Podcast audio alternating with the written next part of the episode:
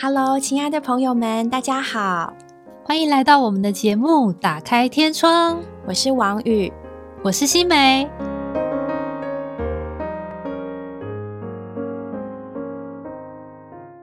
午安，各位亲爱的。上集节目中，学姐向我们分享了她在踏入婚姻后的生活点滴，两个人如何学习彼此相爱相顾。然而，十多年的婚姻里，随着四个孩子陆续的出生，挑战也随之增加。我们其实蛮好奇，学姐是如何让自己活出一个这么快乐的四宝妈和家庭主妇的生活呢？对啊，在那个最近的王力宏事件里面啊，不是讲到就是李静蕾她因为全职在家嘛，然后带三个孩子，所以她有她在那个五千字的文章里面就提到说，可能通常在家做全职妇女的女性都会觉得花先生的钱是一件哦不好意思开口的事情。那不晓得 Beverly 会不会觉得说，哎？你在带四个孩子的过程中，就是在财务上面低人一先生对会不会拿人手短？对，会吗？吃人嘴软。那我觉得这个主要真的都是要看家庭气氛和先生他自己的态度啦。但我先生本人的话，他是呃，我先生。让我很欣赏的，就是说他从来没有觉得让我觉得拿人手短，或拿他的钱就是矮人一等。甚至他也常常跟孩子们说，虽然只有他一个人在上班，但是所有的钱就是爸爸妈妈赚的。所以我觉得这也是可能，这也是我为什么可以一直当家庭主妇的原因。他主动的跟孩子们这样说，对。说，这点虽然爸爸在上班，但是我们的钱是爸爸妈妈一起赚。对，因为有的时候小孩子会说：“哦，那个是爸爸赚的钱。”爸爸就会跳出来说：“不是，这是爸爸跟妈妈一起赚的钱。”这个好好值得赞许哦，男生们学起来，对，很感人。所以是不是不过生日也还好？对对对，每天都这样过就可以了，每天都是生日，帮你帮你过一个大生日，然后对你抠门小气，对，这反而会让人比较不好相处。对，真的，嗯。然后，所以我觉得，因为他让我觉得在用钱的事上很自由，所以我觉得我就一直能够做家庭主妇的原因，因为我很被尊重，嗯，然后也很自由的使用，我先生也不查账。但是，当然我先我对我先生也是一样态度，我也我也从来不问他说把钱花在哪里去了。当然，这都是建立在完全信任的基础上面，就是都知道对方是有分寸的。呃，知道你也不会什么偷买什么奢侈品藏起来啊，不给我看到啊，这我们都是可以很呃透明、公开、坦诚的，一起讨论任何的用钱，这样，就是没有防着对方，完全的信任，反而使对方成为更好的人。嗯，对，哇，对啊，其实家庭主妇真的是一个，我觉得是一个超级超级职业，就是先生应该要感谢你的另外一半愿意当家庭主妇。为你省下保姆费、啊司机费、啊各种教育费，就是太太帮你全职的打扫家里，然后做这个做那，所有的家里家务事都是太太帮你做的。作为先生，应该要非常的感谢太太愿意做这样的一个家庭主妇的工作。其实我个人对于呃家庭主妇这份工作。坦白说，我个人真的没有把他看这么神圣。我觉得就是一份工作，是我愿意为这个家庭付出。然后，可能我觉得我的先生也非常尊重我在这方面的呃付出。那我觉得我的看法就是说，我们大家就各司其职。对我照顾家里，然后他也就是呃在工作上面从就是好好认真的工作，所以他也不会来质问我说：“哎，小孩。”怎么没有教好啊？家里怎么没有打扫好？同样，我也不会去质问他说：“哎，你怎么都没有加薪啊？你怎么没有升官啊？”我们两个人都愿意相信对方已经是用了最大的努力去做好这件事情。嗯，真的很棒。所以这也是为什么你们可以这么和谐愉快的生四个孩子。不过我要说另外一面的问题，就是其实很实际的说，对女生来说，生孩子是对于身材、对于生活品质很大的影响。那就你个人这一面，为什么你会愿意这样生到四个？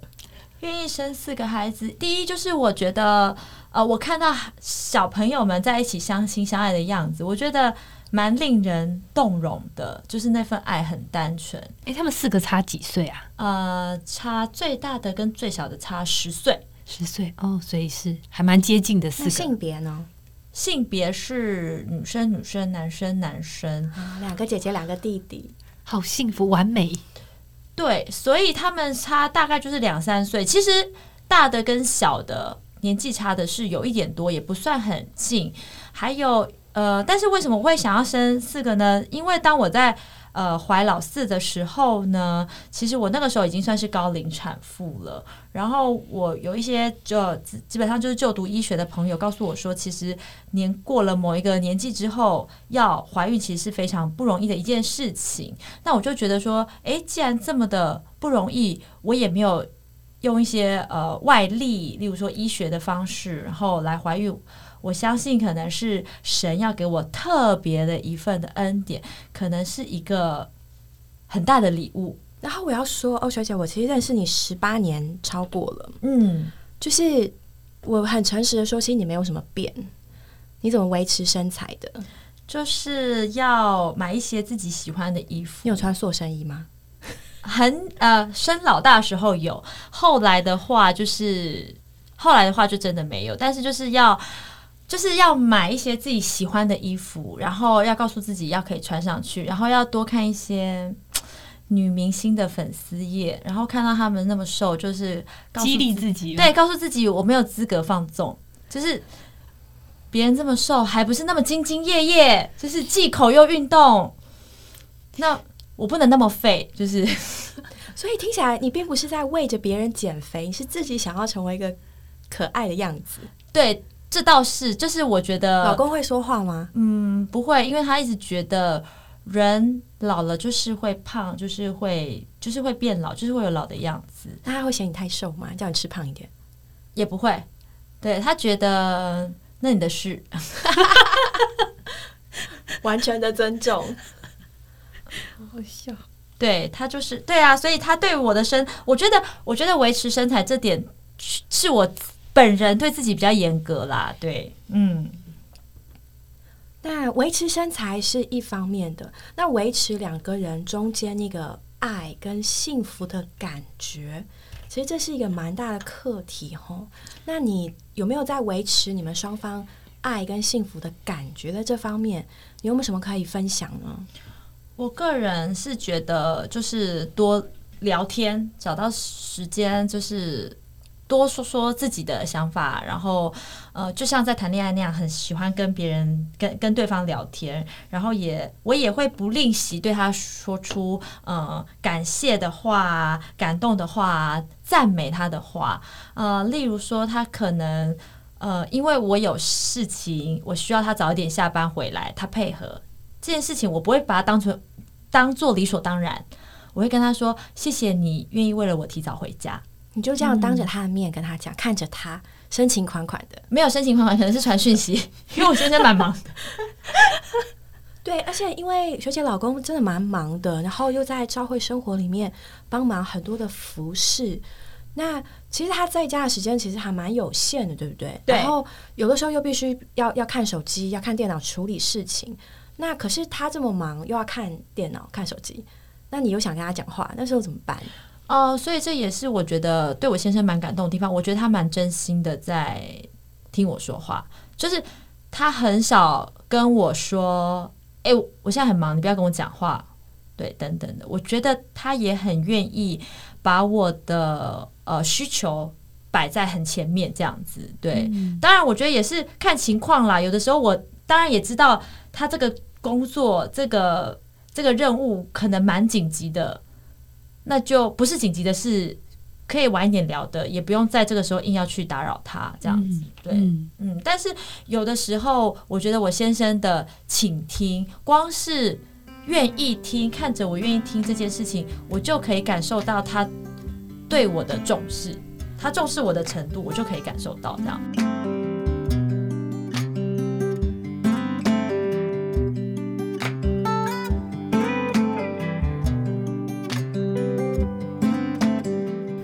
学姐提到很多很棒的相处细节，我其实蛮好奇的是，就是他从一开始和你交往你就发现的呢，还是其实是在你们长长的婚姻的过程中慢慢慢慢建立培养出来的？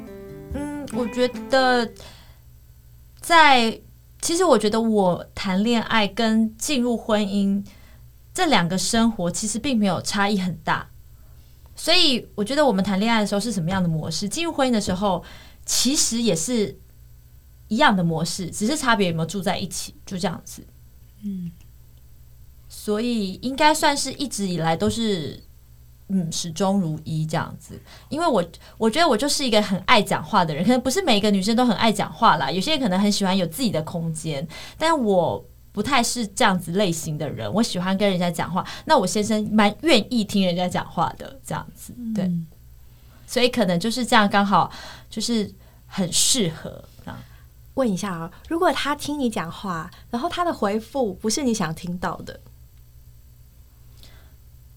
例如，例如，有的时候你希望他就只是同情、同理，然后给你拍拍秀秀，然后可是他给你下了一些指导棋。啊，那不想听我就自己离开。帅，我觉得 Beverly 真的很帅。各位听众，其实她是一个非常有个性的女子。不想听就自己离开啊，对，热了就脱外套嘛，就像这样，非常好。那。可不可以请也讲讲，就是就是在婚姻中啊，其实家务的分工、金钱的使用，刚刚我们多说少讲到一点，还有教育儿女这些非常务实，但也非常引容易引起夫妻之间冲突的事情，在这些上面，你有没有什么你的处理原则跟底线？嗯，就家务分工来说，我自己是做的多很多，因为我觉得我先生上班也是蛮辛苦的，我希望他会觉得。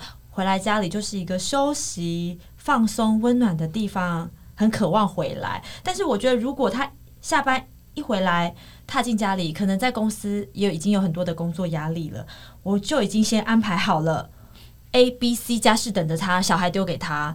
那我觉得好像回家是马上上了另外一个班，这样子谁会想要回家呢？所以我就是呃，所以我就是把所有的家务基本上我就是自己。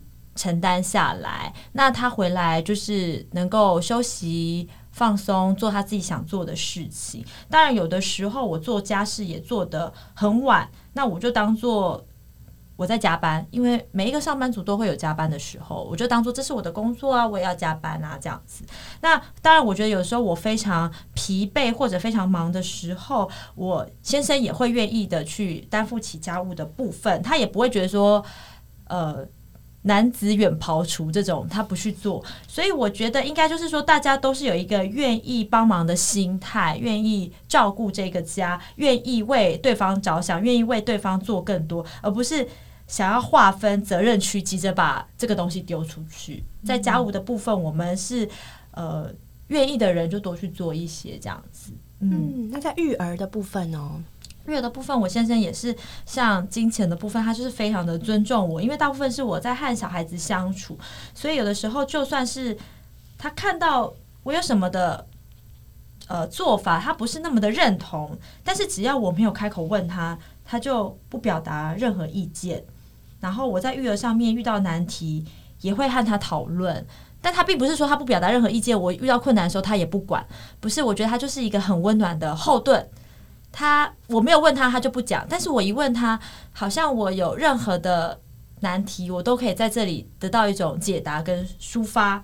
嗯，所以我觉得这点他很难得，是完全的尊重，又是我很安心的后援。这样，你们会有所谓半黑脸半白脸的角色吗？在孩子们面前，我们家是完全没有，我们家的标准就是一致的。对，所以小孩子也没有机会钻漏洞。哈，对。很好，那你们对于这些细节也会用你们夫妻的相处时间来沟通，这样子吗？会，还是会当着孩子的面？不会，绝对不会当着孩子面。就是如果我们在教养小孩的时候，另外一个人绝对就是当着小孩的面，另外一个人绝对是完全安静的，完全尊重。如果有任何真的是做的很过分不妥的，会私下才说，两个人进了房间处理，这样对。嗯，哇，真的很棒。对呀，好羡慕他们的婚姻哦，非常的尊重对方。他们也讲到这个态度的问题，愿意只要有一点的愿意为对方付出，只要有愿一点的愿意聆听对方，觉得这个真的是家庭生活经营的一个非常大的秘诀。嗯，刚刚蛮多的部分是讲到学姐和孩子，学姐和丈夫。那现在我们要回到一个非常嗯要命的主题，就是在对于许多女性来说，走入婚姻、进入家庭、成为一个母亲，势必意味着要丧失某一部分的自我，嗯，他们的自我的实现跟成就。那学姐，你觉得在这方面？你会有丧失自我的感觉吗？呃，因为我觉得在婚姻和家庭里面就是我的自我了。对，就是其实我是蛮乐于当家庭主妇的耶。其实我还蛮反而蛮感谢我先生可以支持我当家庭主妇，没有叫我去赚钱。说说当家庭主妇的几个优点吧。就是呃，我觉得就举例来说，我觉得工作上面的成就啊，就是永远会有人。长江后浪推前浪，有人有就会有人比你更厉害。嗯，学姐以前是在银行嘛，对不对？对对对对银行的小职员。因为我觉得我也不是什么改变世界的，就是贾伯斯或者是，所以你不是那种事业心很重、企图心很强的那种。我不是，但是我也深知我的能力也没那么厉害啦。说实在话，但是呢，我觉得花时间经营夫妻关系啊，陪伴孩子们的成长这些。喜怒哀乐都有无可磨灭的价值。举例来说，我的孩子现在可能已经高年级了，有的时候我们聊一聊，他还会告诉我说，他记得他低年级只有半天上课就放学了，我带他去哪里去哪里。其实很多都是一些很小小的事情，可是我觉得他心里就成为了一种温暖。但这种东西，我觉得只有。我才能够给他，甚至就是说，这个回忆是我跟他一起创造的。我觉得这个价值是很无可取代的。你们两个的幸福存款，对，就是跟孩子们，就是很多时候在当下，或许会觉得哦，没有成就感呐，每天焦头烂额啊，然后对啊，东奔西跑啊，然后也不知道成就了，也没有什么一个很明确的成就。但是我觉得很多年后，当孩子们。慢慢的诉说这些细节，或者是你可以感受到他对你的信任，把他呃大事小事、烦恼的事都愿意来跟我说的时候，我觉得这个就是最无价的宝藏。我个人是我个人是这样子觉得啦，所以我还蛮乐在家庭主妇这个工作里面的。那曾经有一次啊，我就推着婴儿车去找我同学，在他工作的场合找他吃午饭，他就问我说啊。嗯那时候他还没有孩子，他就问我说：“你不觉得你的生活都被孩子绑住了吗？”我说：“嗯，没有哎，我还可以来找你吃饭哎，你不觉得你才被你的工作绑住，动弹不得吗？”他就觉得哎，好，好像是蛮有道理的，对，这个心态真的是很棒哎。嗯，所以，我我我觉得我真的是蛮乐在，所谓就是乐在工作。那我觉得我的工作就是家庭主妇，我很喜欢这份工作。那当然就是我觉得，并不是说家庭主妇好，或者是职业妇女好。我觉得就是你乐在工作。那你就就像有的时候我们人会换工作嘛，你工作做一做，你可能也会觉得要有更好的发展，或者是你的想法变了，你有其他职业规划。那我觉得家庭主妇就是一份工作。嗯，你乐在这份工作你就做，那也许做一做你会觉得你有其他的规划了，你觉得人生应该到下一个阶段，我觉得再去找工作，或者你工作工作到一半你再回来做家庭主妇，我觉得这它就是一个工作，那就是乐在生活里面，不要后悔，也不要羡慕别人哦。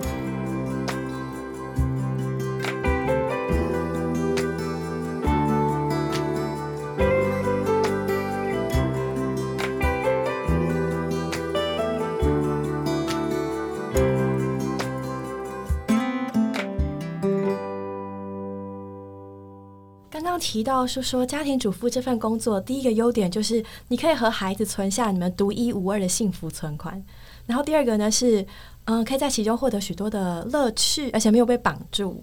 对，因为没有人是我的老板啊。你在公司，你就要看老板的脸多说点，多说点，快点，就是要看老板脸色。然后也没有工作压力，也不用做报告。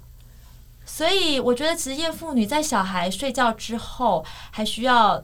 就是有时候需要做报告啊，明天要交出什么东西，但是家庭主妇在小孩睡觉之后就是完全的放松，对，然后也没有人帮你打成绩，嗯，对，考绩这种，嗯，可是我觉得这种但前提都是建立在呃，就是说，所以我觉得人有选择是很幸福的事情。有一些人他们要去工作或者当家庭主妇是不得已的选择，他必须去做这件事情。所以我也蛮感谢神，我也感谢我先生，让我有这个选择的权利。而学姐，我其实还蛮，呃，一面说真的是很佩服，就哇，可以找到一个这么样这么好的老公。但是你看哦，这个怎么说呢？你当初到底怎么样怎么样找到这么好的老公？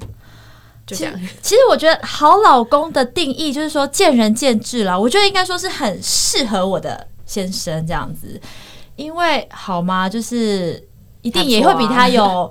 更帅的啦，更有钱的啦，更体贴的啦，就是要以外在条件来讲的话，就是一定都会有更好的这样子。所以我只是觉得说，哎，我跟我先生就是蛮适合，我们也很珍惜，也觉得很满足这样子。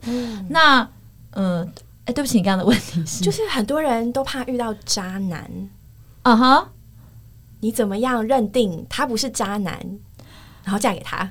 呃，其实我觉得是没有办法认定的。说真的，我觉得没有办法认定的。对，我觉得只能说你跟他在以往一切的相处里面，你感觉他不是，他做很多事情，你觉得，我觉得他不是渣男。但是我觉得婚姻或你选择跟一个人在一起，它本身就是一种赌注，因为人是会变的。他现在不是渣男，也很难保他十年后并不是。但是我觉得我所，所以我所信靠的并不是他这个人哦，是不是很有人品啊，或者是怎么样？这个只能是我尽量的去呃判断的一个，对我只能把所有的条件拿来去做一个哦好优劣分析。但是我觉得真的信靠的是他里面的神，对我觉得，我觉得他。常常读圣经，常常去聚会。我相信这个圣经的话，神的生命对他来讲是一种保护，是一种管束。但这种保护跟管束会不会哪一天他就不想信了，不想接受了，也是有可能的。因为人是会改变的，所以我没有办法保证能够不遇到渣男，或是教别人怎么选择。我只能说，如果我们都还能够相亲相爱的每一天，都是神的怜悯。对我觉得是。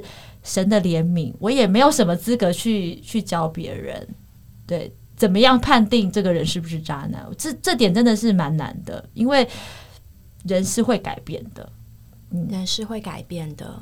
对我只能说，我跟我先生认识的时候呢，他让我有一点觉得他跟别人很不一样，就是他不会讲那些花言巧语，像偶像剧般的话说。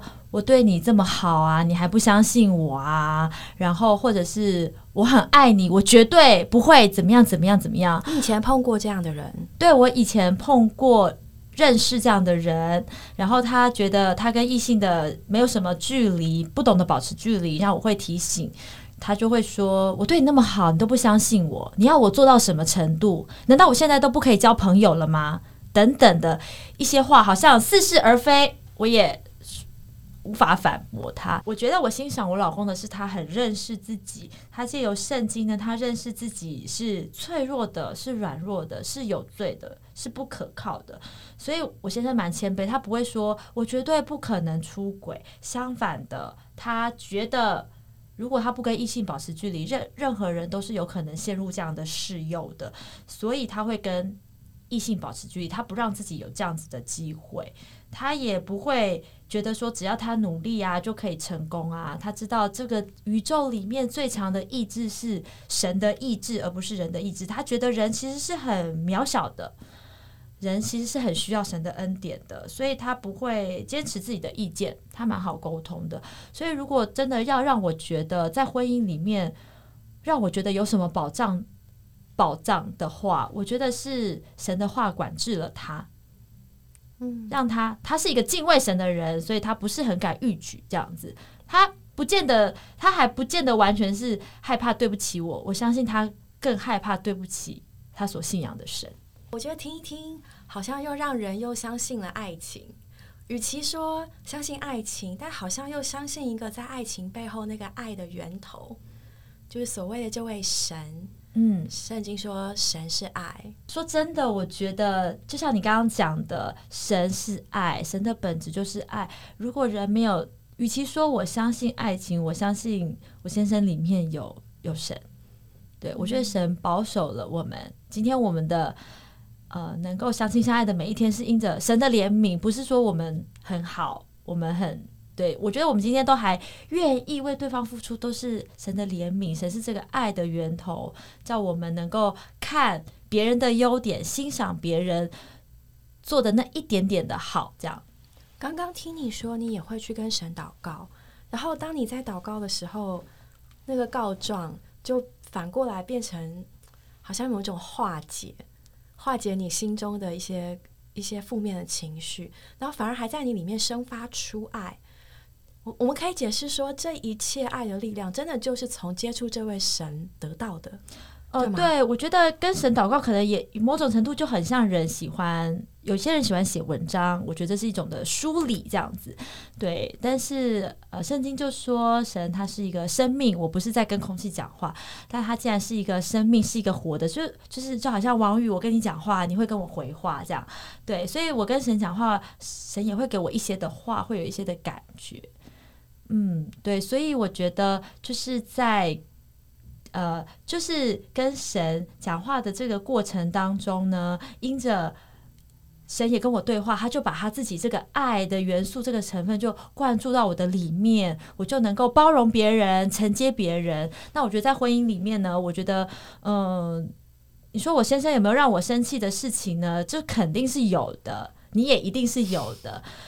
呃，但是有一次我在祷告里面呢，我觉得是蛮认识一件事情，就是说人都不是完美的，我也不是完美的，他也不是完美的，所以我没有必要，就是他他也许他有一些缺点，但是要么我就接受他，要么我就接受包容他，要么我就告诉他这样子，但是不要妄想改变他，对。因为人是不可能一百分的，如果他已经大部分都很好了，已经有九十分，那就让十分是那一点点的不完美。对，因为我也不是完美的，他也不可能把我变成一百分的样子。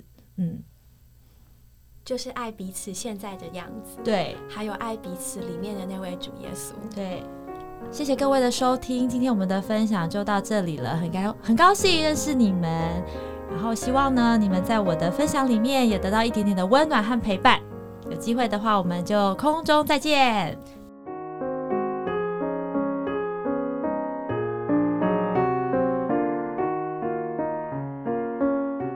我们今天的节目就到这里结束了，谢谢各位的收听。如果你有想和我们说的话，欢迎留言或来信给我们，也别忘了在 Podcast 平台上订阅我们。我们下周再见喽，拜拜。